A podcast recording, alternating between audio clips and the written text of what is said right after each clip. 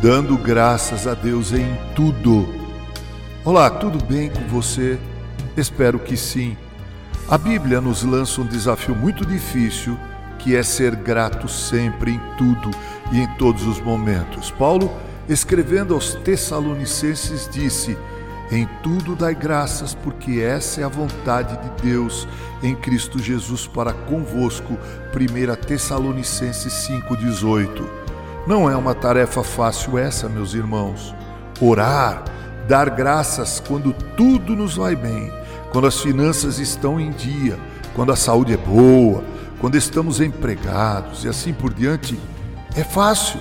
É fácil dizer em circunstâncias como essas, muito obrigado. Todavia é uma tarefa bastante difícil agradecer quando o barco de nossa vida navega por águas que ameaçam fazer naufragar. Paulo diz: em tudo dai graças. Esse em tudo é um enorme guarda-chuvas de possibilidades. Inclui situações prazerosas e situações aflitivas.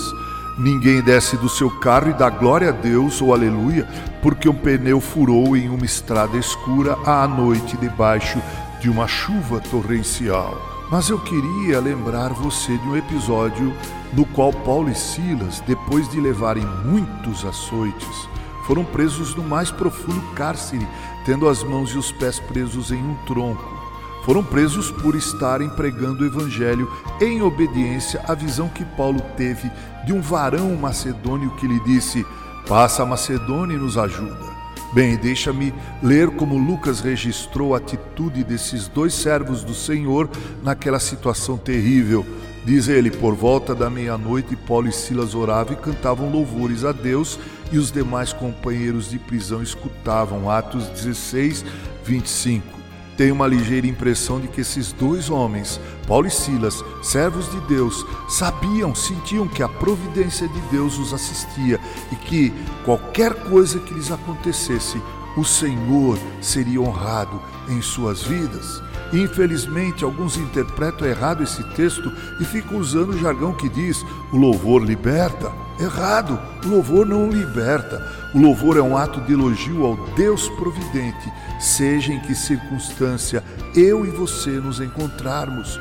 O louvor é também um ato de adoração nos momentos mais adversos da vida. Quando alguém adora a Deus em um leito de hospital, ainda que nos estertores de sua vida, está demonstrando gratidão pela providência divina. Venha a ela, como vier. Lembro-me da linda história de uma irmã querida que estava morrendo de câncer no pulmão. Justamente ela, uma primeiro soprano super afinada. Então os irmãos que estavam em seu quarto hospital pediram a ela que, quando o momento de sua partida se aproximasse, ela fizesse um sinal. Os irmãos se puseram a cantar e no exato momento de sua partida, Leda Maria esboçou em seu rosto um lindo sorriso e partiu. Alguém me disse certa vez que murmurar, reclamar, lamentar é o mesmo que dizer que Deus errou. Precisamos dar graças em tudo, em qualquer circunstância. Temos nos despedido de muitos irmãos neste ano em que vivemos a triste experiência de uma pandemia. As lágrimas não significam que estamos desesperados, mas choramos porque iremos sentir a falta dos que partiram. Entretanto, dentro do coração do verdadeiro cristão há um sentimento de gratidão. Nestes dias ouvi o testemunho de alguém que, no exato momento que soube da morte de um ente querido, disse a todos que estavam presentes, aspas, durante um bom tempo oramos pela cura do nosso irmão querido. Pois então, amados irmãos, agora ele está plenamente livre e curado de todas suas enfermidades e dores. Nos esquecemos de sermos gratos porque reduzimos nossa vida a essa existência aqui, a esse momento que é passageiro. Tiago escreveu que somos como nuvem passageira. De repente somos crianças e em pouco tempo nos vemos jovens e então nos tornamos adultos. Aqueles que recebem a bênção da longevidade reconhecem que, com os anos, ao lado de toda a experiência colhida nas lides da vida, encontramos também as dores de quem envelhece. Por isso, precisamos demonstrar sempre, em tudo, gratidão. Essa é a vontade de Deus em Cristo Jesus para conosco. É a vontade de Deus para nós. É o melhor que podemos experimentar em nossas vidas. Samuel McCree Covert disse com muita propriedade que um dos momentos mais excruciantes para um ateu é aquele em que ele sente no fundo de sua alma o desejo sincero de agradecer, mas não encontra a quem. O coração agradecido é o melhor antídoto para a depressão e o desânimo. Então agora eu quero convidar você a orar comigo.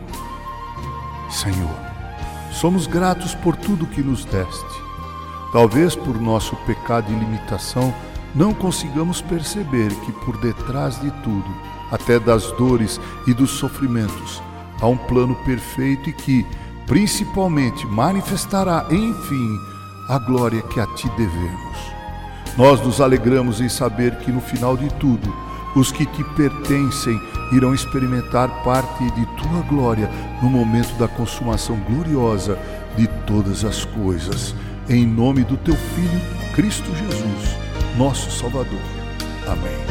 Com carinho, Reverendo Mauro Sérgio Aiello.